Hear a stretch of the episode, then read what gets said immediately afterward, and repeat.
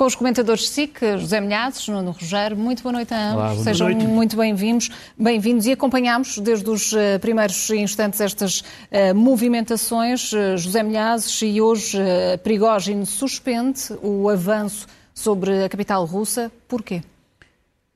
Porquê? Porque eu penso que aqui há uma razão que era fundamental.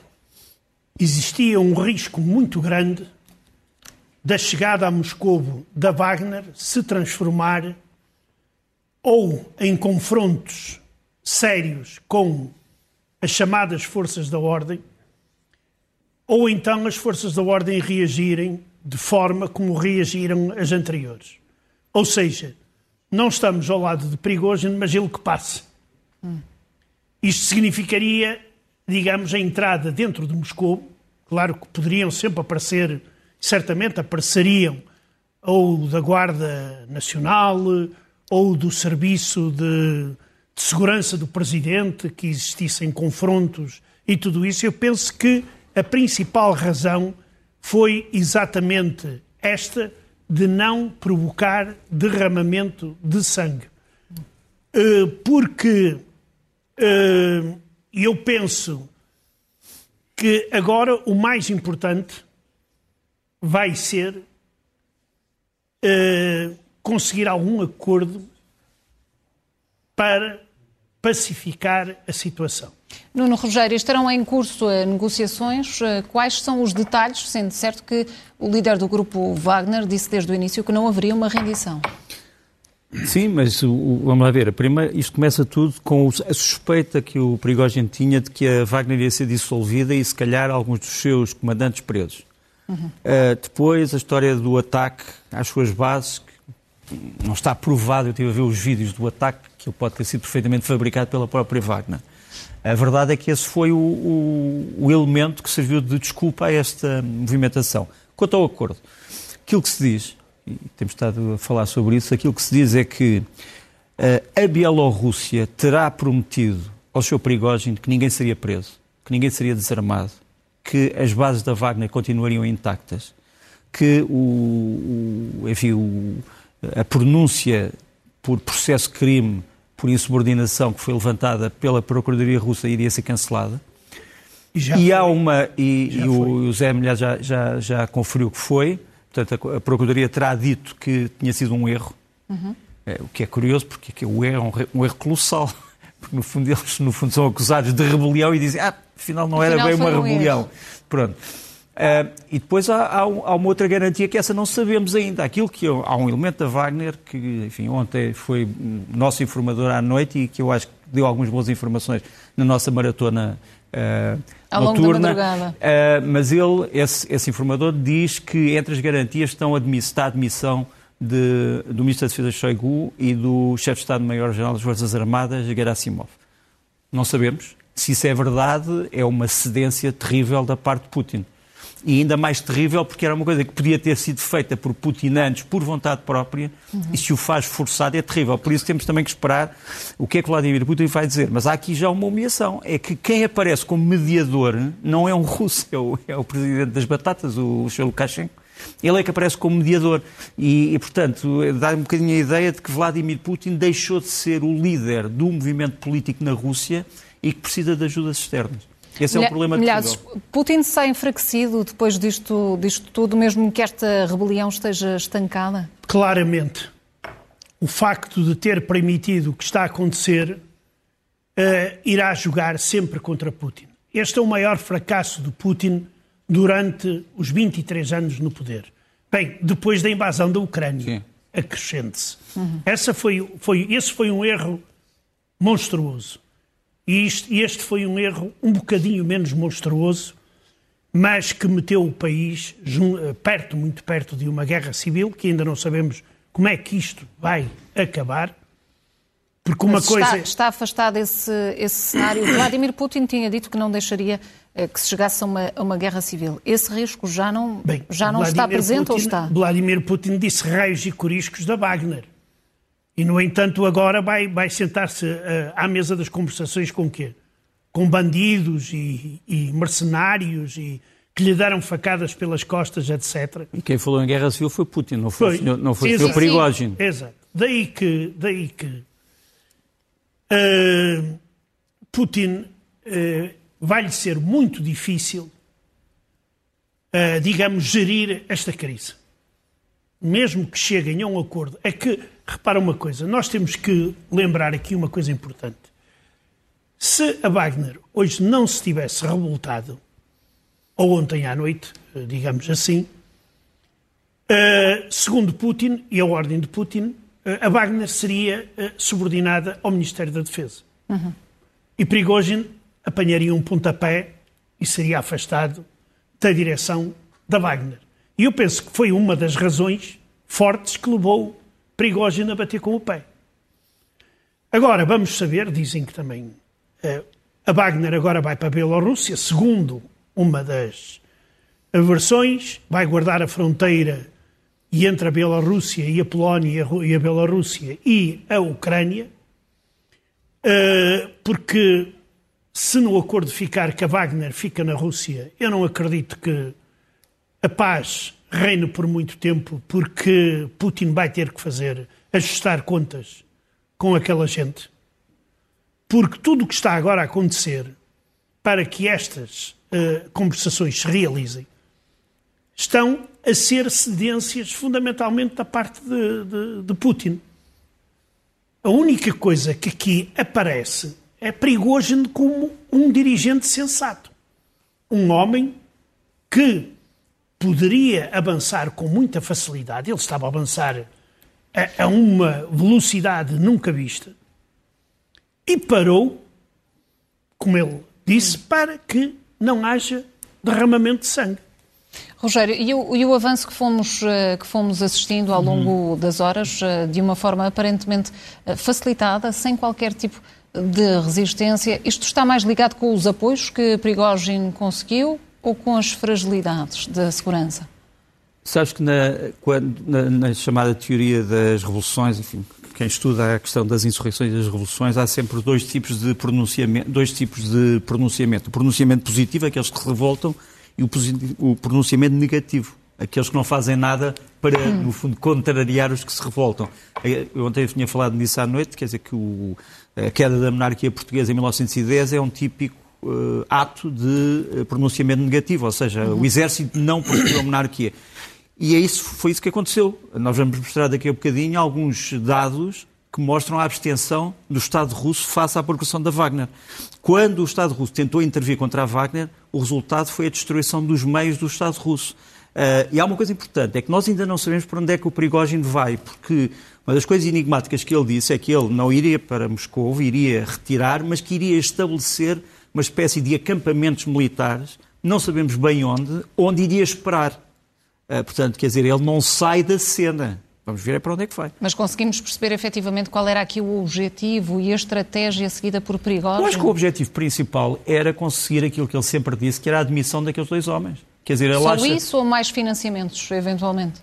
Não, eu acho que a Wagner consegue arranjar contratos em todo o mundo. Quer dizer, há, há, há muitos países do mundo que tem precisam de gente. De ouro, tem, minas de ouro. Eh, tem minas de ouro, tem, tem, tem exploração de, minera, de, de madeiras, hum. tem eh, comércio de diamantes, tem construção civil, tem proteção de uma série de negócios mais ou menos escuros por todo o mundo. Portanto, nesse aspecto há muito emprego para a Wagner. Repara, o mundo que nós vivemos é um mundo violento que precisa de homens destes, que estejam dispostos a morrer. E, portanto, não parece já questão de financiamento. Agora, Wagner acha que a guerra está a ser mal conduzida do ponto de vista do seu Prigogine. E pode haver ainda um motivo, outro motivo. Pode ser que o seu Prigogine seja a ponta de lança de uma série de russos que são patriotas, mas querem sair da Ucrânia. Porque, porque ele, ele foi o primeiro a perceber que a guerra da Ucrânia é uma ruína para a Rússia. O seu Putin também o deve saber, mas ainda não o disse. Este já o disse. Concordas com esta, absolutamente, com esta Absolutamente. Uh, é evidente, e isso Prigogine disse numerosas vezes, quando nós já dizíamos, bem, este homem deveria ser julgado eh, pelo, pelo aquilo que ele diz, porque outros foram condenados a 15 e não sei quantos anos de cadeia por dizerem muito menos. E, uh, nesse sentido, eu estou absolutamente de acordo com o, o, o, o, Nuno. Uh, agora, uh, efetivamente, aquele grupo de que o Nuno fala é um fator que nós devemos ter em conta. Esse grupo pode ter representantes no Kremlin. Sim.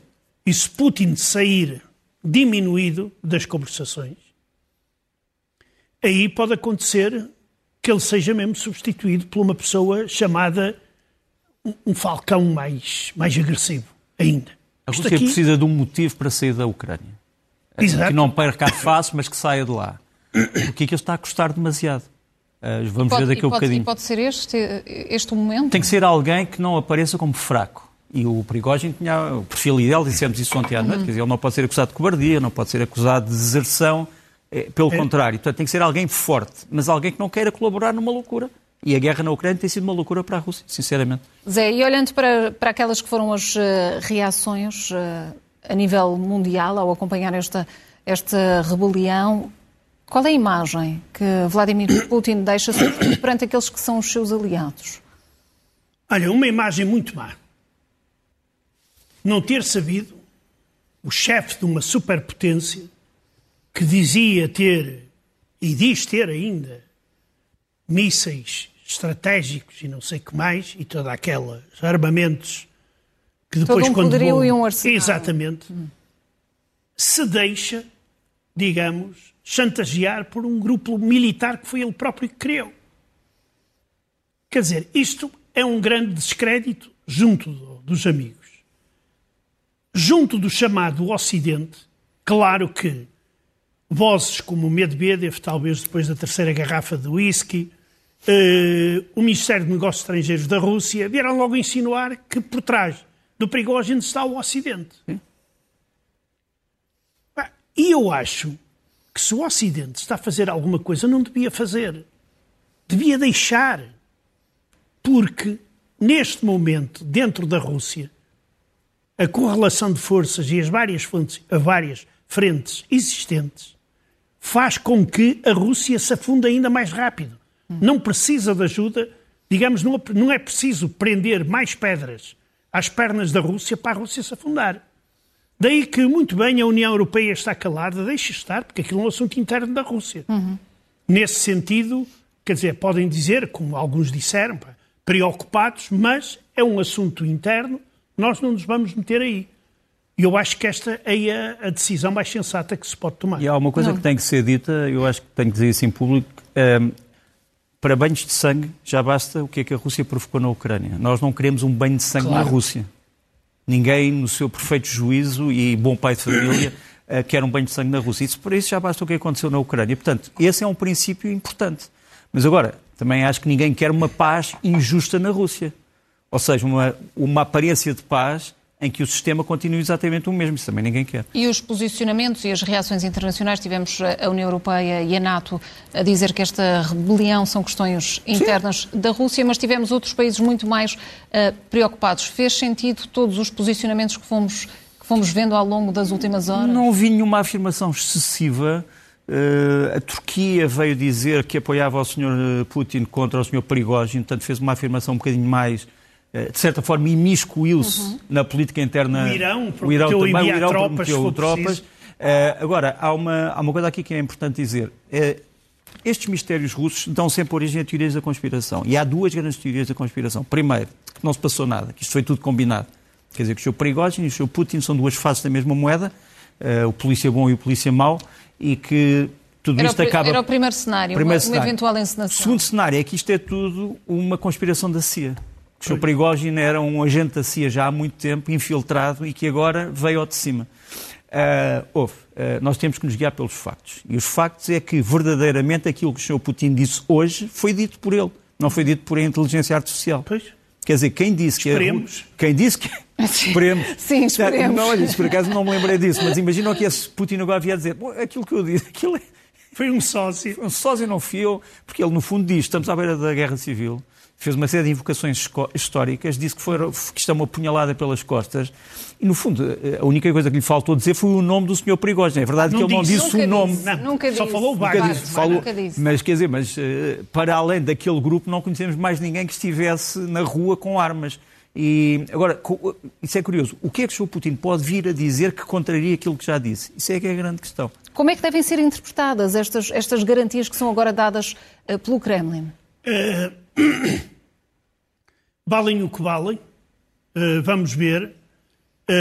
digamos, esta é a versão do Kremlin, que, além do que tu disseste, o porta-voz também veio dizer que nas conversações que tiveram lugar com Prigozhin, até agora, não se falou da possibilidade de haver alterações nos comandos militares.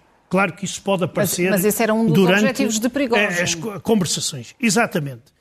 Uh, se efetivamente este tratado, digamos, for assinado nestes termos, este acordo, peço desculpa, uh, Prigozhin sai, digamos, por baixo. Vai viver para a Bielorrússia. Os homens da Wagner que quiserem também podem ir para lá. Os que não quiserem, Putin promete-os deixar em paz. Uhum. mas tudo isto era para mudar as chefias militares. E é isso que Peskov diz que não se falou disso. Assim sendo, Nuno, não foi bem sucedida esta operação por parte de Prigozhin. Assim sendo, não há, não há o cumprimento de nenhuma das exigências. Há apenas o promessa de que, apesar de Vladimir Putin ter considerado isto uma rebelião, ela não terá consequências penais. Pronto. E, portanto, obviamente que se for assim, esta rebelião não serviu para nada. Quer dizer, se a intenção era, para além da substituição da, da, dos militares, se era não deixar cair o grupo e não o deixar dissolver e não o deixar integrar nas Forças Armadas, isso falhou. Uh, portanto, mas para já só temos a, a palavra do Sr. Peskov, vamos ver. Uh, aquilo que se dizia nas entrelinhas era que a Wagner iria para a Bielorrússia, mas não só uh, o Sr. Prigozhin, mas toda a Wagner iria proteger, digamos assim, a fronteira da Bielorrússia e da Polónia. Vamos ver se continua com essa ideia de pé ou não. A verdade é que são dezenas de milhares de homens armados até aos dentes que vão precisar de ter um destino e nós não sabemos ainda qual é esse destino. Hum. Zé, entretanto, há a informação de que o eh, Kremlin eh, vai terminar a operação contra terrorismo que estava em vigor desde ontem, desde o início desta rebelião. A partir de agora, todo o alerta, toda a mobilização vai terminar oficialmente? Uh, uh, repara, as razões seriam manter a segurança e a ordem numa cidade como Moscou. Ora, se neste momento Prigozhin está a abandonar com os seus homens Rostov e a, dedicar, a dirigir-se para os ditos acampamentos, que ninguém sabe bem uhum. onde, onde estão, uh, podem ser em zonas ocupadas da Ucrânia, eu não excluo essa uh, possibilidade, Daí, e como Putin, isto é muito importante, Putin precisa de resolver esta crise muito rapidamente para não dar a ideia de que uh, a ofensiva ucraniana fica de portas abertas devido a esta crise. E, e podia tê-lo feito antecipadamente, visto que Vladimir Putin só, só falou esta, esta manhã? Ele podia ter feito, como disse o Nuno, há, há muito tempo. Podia ter evitado o levantamento. Ele tinha, ele tinha evitado o levantamento. Era correr com o Sr. Shoigu e com o Sr. Gerasimov e o problema ficava uh, resolvido. E podia-se chegar a acordo, até, penso eu, uh, porque aqui, por exemplo, toda a gente sabe as simpatias que Prigozhin, por exemplo, nutre pelo general Surabikin, que é o, o, o comandante das tropas russas na Ucrânia e que eu penso que será um forte candidato a ministro da Defesa ou a chefe do Estado-Maior, caso o Kremlin decida fazer alterações no corpo militar. Mas, por enquanto, isto é apenas Mas, uma Já agora, suposição. só para dizer que entre as teorias da conspiração há a teoria de que o senhor uh, Prigozhin teria aliados no círculo presidencial, sobretudo na parte militar, uh, dois generais, cujo nome não vou aqui dizer, mas se calhar amanhã vamos falar nisso no leste-oeste, um chefe de segurança hum. e, e, um político altamente colocado. Portanto, há quem diga que este golpe, ou tentativa de golpe, ou intentona, como lhe queira chamar, não foi o alvo de, não foi um momento de emoção, mas foi altamente planeado, inclusivamente, como eu digo, por um chefe militar. Vamos ver se isso e, se confirma e ou não. sinais disso, de algum planeamento naquelas movimentações? a verdade, é, a verdade, sim, a verdade é que as movimentações foram muito bem feitas. Vamos ver uh, alguns vídeos sobre isso. Uh, tinham pessoal suficiente, bem armado. É evidente que depois tinha também estes, estes elementos, é um elemento um bocado circense. O que é que estamos que é um a ver? Carro, um carro de combate T-72 dentro do circo de Rostov. Não consegue sair do edifício do circo de Rostov. E há aqui também elementos eh, que eu diria um bocadinho cómicos, não, não tem piada nenhuma, mas, quer dizer, mas, mas que são surreais. Todo este movimento é surreal. Também é surreal uh, o diálogo entre o Sr. Prigozhin e o vice-ministro da Defesa russo que estava uh, no centro de comando de Rostov, um, um dos vice-ministros, são vários vice-ministros, o Yunus Yevkorov, uh, que é praticamente insultado pelo Prigozhin. Nós temos esse vídeo aí, portanto já passámos aí várias vezes, portanto é quando o Prigozhin está, não é este, este, mas isto é importante também por uma razão. Para quem acha que isto era uma coisa toda combinada, é preciso não nos esquecermos que houve combates a sério. Quer dizer, há cinco helicópteros que foram abatidos.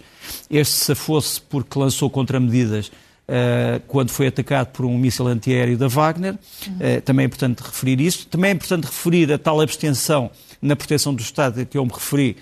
Vamos ver agora. Há uma coluna que passa e os homens do OMON, portanto, enfim, do, do, a, a Polícia de Segurança Interna, que depende do Ministério do Interior, por e simplesmente olham para os carros de combate a passar, mas não reagem, não, não fazem rigorosamente nada. Isto foi uma constante uh, na progressão das forças do Prigogine, quer dizer, os carros de combate passavam, mas não havia nenhum sinal de hostilidade, portanto, a única hostilidade que estão os homens do OMON. Uh, houve, a única hostilidade foi realmente os elementos da Força Aérea, e é preciso não nos esquecermos que o Prigogine tomou cuidado de ocupar uma das bases da Força Aérea, a base de Milerov, que falámos, aliás, ontem à noite. Depois, só para te dizer que os helicópteros de que estávamos a falar foram abatidos por esta coluna que vamos ver, que estava equipada com radares, estava equipada com mísseis antiaéreos, eh, estava equipada com uh, todo o tipo de equipamento que o militar russo tem e que foram retirados de quartéis. Uhum. Quer dizer, isto não é só o equipamento vulgar da Wagner, a Wagner foi também a quartéis e retirou este material, que está um dos radares, eh, e um Pantsir, portanto é um sistema de defesa antiaérea. E depois, só, só, só para te dizer, não sei se podemos voltar a esse primeiro vídeo do tal, eh, do tal um, Vice-Ministro da Defesa, o Yunus Yevkorov, uh, e a conversa com o Prigogine. Portanto, é o primeiro vídeo que eu tinha indicado eh, porque é uma conversa. Aqui está. Portanto, ele, ele toma uh, o quartel-general em Rostov e depois explica que tudo isto podia ter sido evitado se tivesse havido uh, uh, o seguimento daquilo que eram os conselhos dele, que era a substituição das FIAs militares. E neste diálogo, o, o vice-ministro está aqui este homem de bigode com, com, com um barreto, e, e é, é, não digo que seja insultado, mas é tratado de uma forma algo humilhante depois tenta falar pelo telefone, mas o Sr. Prigogine diz sempre, veja lá, isto podia, podíamos ter evitado. Isto.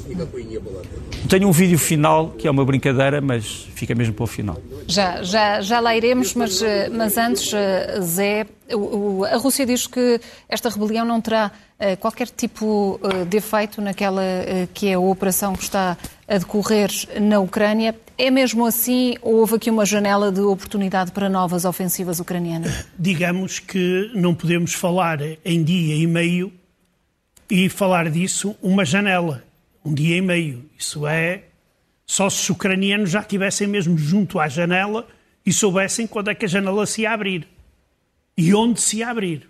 Por isso, eu acho que tudo isto que aconteceu claro que se vai refletir na moral das tropas russas.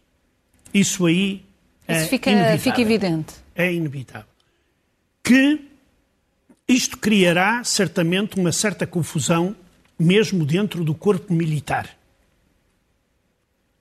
Uh, vamos ver se vão ser feitas alterações ou não na chefia Esse militar. Esse é um ponto importante. Exatamente. Ora, tudo isto tudo isto, pode criar condições para que a Ucrânia tenha maior êxito na contraofensiva.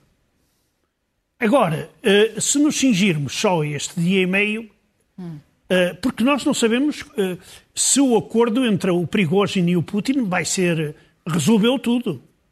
Daí que temos que esperar para ver que. Agora, claro que, do ponto de vista moral, isto incentiva os ucranianos a combater. Isso aí não tenho dúvida. Uh, não te esqueçamos... Poderá ter um real impacto na, na guerra na Ucrânia? Uh, digamos que é, é, um bocadinho o contrário. Eu acho que este movimento também foi uh, provocado pela consciência que o Prigogine tinha de que a Rússia pode estar à beira de um desastre na Ucrânia. Porque repara, aquilo que está a passar na Ucrânia é aquilo que nós chamamos de contraofensiva está apenas numa fase muito liminar, muito inicial ainda não está houve. Está a correr de uma forma lenta. Zelensky tem. Porque ainda não houve tentativa de ocupação de território. O que está a haver é uma tentativa de saber onde é que nas barreiras russas há pontos fracos. É isso que os ucranianos têm estado a fazer. Mas, por exemplo, mesmo os tais veículos que os ucranianos têm perdido ficam sempre em território ucraniano, não são recuperados pela Rússia. A Rússia prometeu um grande desfile de tanques Leopard, de carros de combate Leopard em Moscou, que ainda, não, que ainda não existiu.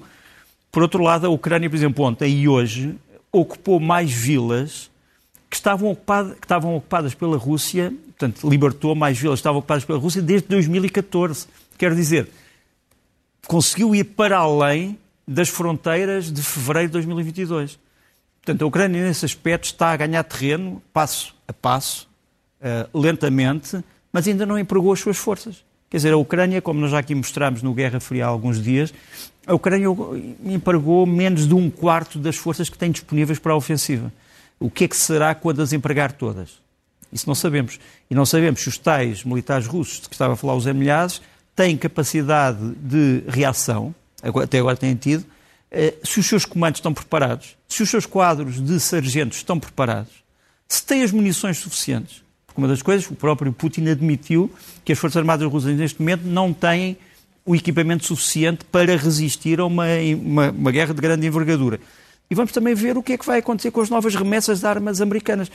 Um, penso que foi a, a correspondente da SIC em, em, nos Estados Unidos que falou do encontro entre o Sr. Uh, uh, Milley e o, e o General Zaluzny, o General Milley e o General Zaluzny hoje, uh, em que uh, houve uma promessa de mais armas americanas. Portanto, no fundo, quer dizer, a ideia russa, que era uma ilusão, de que o chamado Ocidente ia, ia cansar-se e a deixar de fornecer armas à Ucrânia não funcionou. E nós não temos a certeza se será possível à Rússia manter uma guerra tão intensa, já aqui falámos de uma vez, durante vários anos, talvez, mas uma guerra tão intensa que custe tanto dinheiro. Será mais uma, uma guerra de desgaste. É uma, prova, é uma prova muito complicada para a economia russa que neste momento está num estado de extrema uh, debilidade, de extrema fragilidade. E isto, esta crise veio aprofundar fortemente, nomeadamente a desvalorização do rublo em relação às moedas ocidentais que está a ser Houve vertiginosa. Muitos efeitos imediatos. Hã? Houve muitos efeitos imediatos. Aí, em termos económicos, claro, por exemplo, houve uma grande corrida aos supermercados, hum. nas grandes cidades, por exemplo. Uh, e certamente que isto aqui também, do ponto de vista económico, estas situações não ajuda, não ajuda muito a manter, digamos, uh, uh, mobilização. Além disso, há aqui uma questão importante que eu penso que poderá ser importante. Esta tentativa, chamemos-lhe o que quisermos, este ataque, permitiu mostrar aos próprios russos que afinal Putin e as forças da ordem não, assim, não são assim tão más como pintam.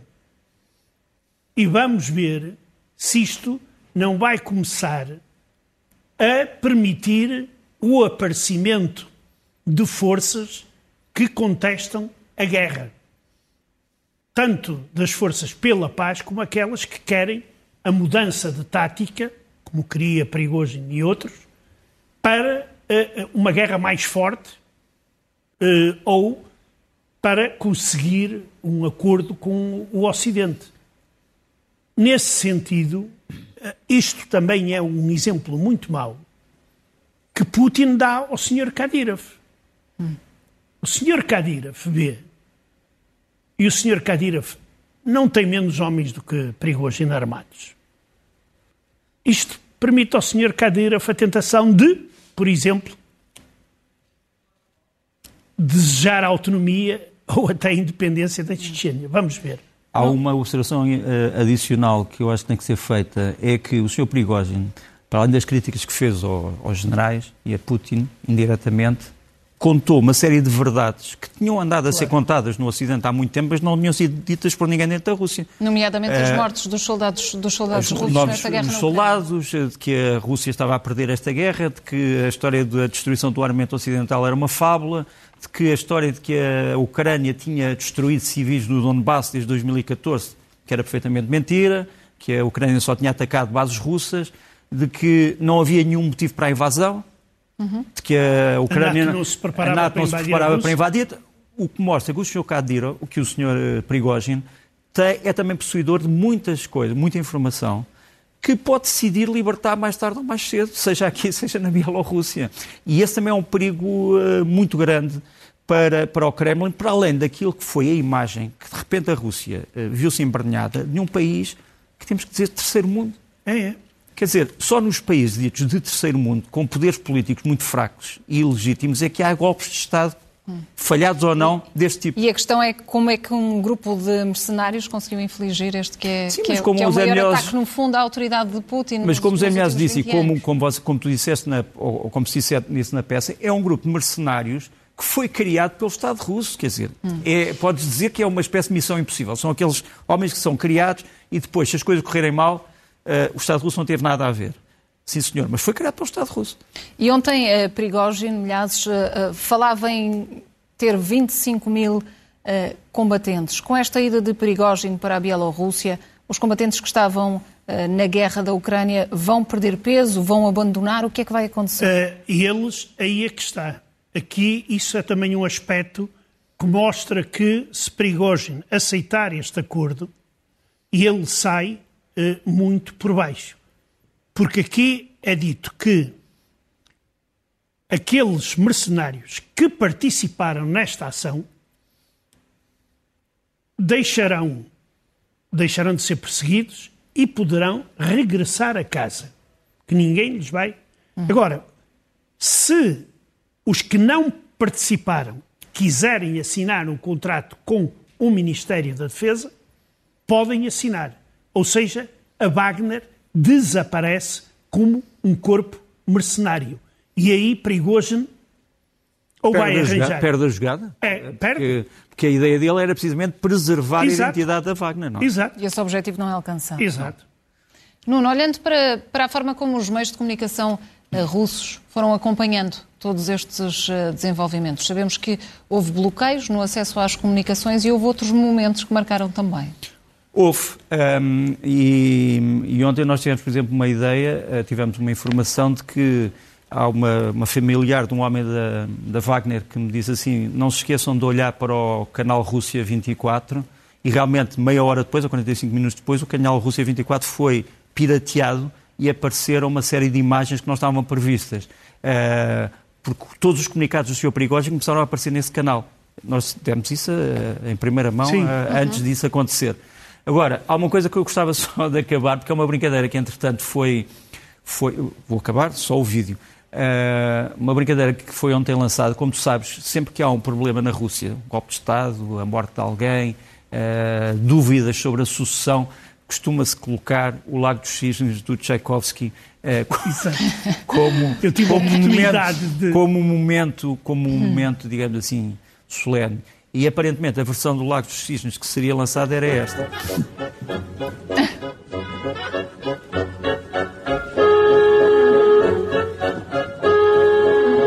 Aliás, foram entretanto feitas muitas, muitas brincadeiras, muitas ironias também com esta, com esta Sim, situação. isso é lógico. Eh, eh, isso é absolutamente normal.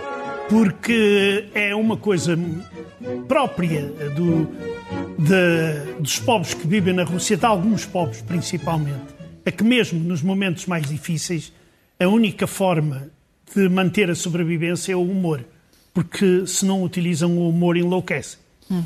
Havia a informação também, a, a Nuno, que os, os meios de, de, comunicação russos uh, foram bloqueados, isso já o uhum. sabíamos, mas que a TV estatal, enquanto uh, decorria, no fundo, este avanço do grupo Wagner, estava a, a emitir documentários sobre Silvio Berlusconi. Sim, um sobre Silvio Berlusconi. Havia um espetáculo de acordeão uh, a meio da... A meio da, da, da, da tentativa de golpe de Estado, não sei como lhe chamar, intentona, inventona, Um, houve uma, também um momento hilariante que foi quando uh, a apresentadora, a pivô de um dos telejornais, disse e a seguir a esta publicidade vamos ter, depois olhou assim e disse é, mais publicidade, mais porque, ela, porque ela estava à espera de, de, uma, de um documento importante que não lhe foi levado.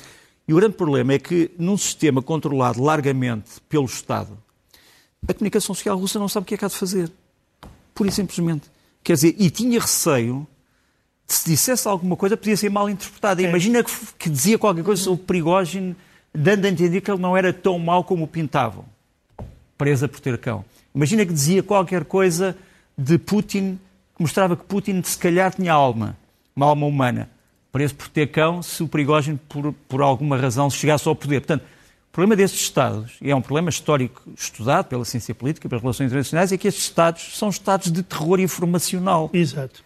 Ou seja, a, a pessoa que fala, o mensageiro tem sempre receio de vir a ser pura e simplesmente anulado e, ou então desaparecer a uma determinada hora da noite. E, e, a mensagem ao longo do dia de hoje, Zé, contrastou com aquela que foi a, a mensagem ontem, com a, com a interrupção da, da emissão e a pivô a principal a dar conta do, do comunicado. Uh, sim, não, é que havia uma coisa, por exemplo, as agências de informação e todos os órgãos de informação só publicavam papéis oficiais, mais nada.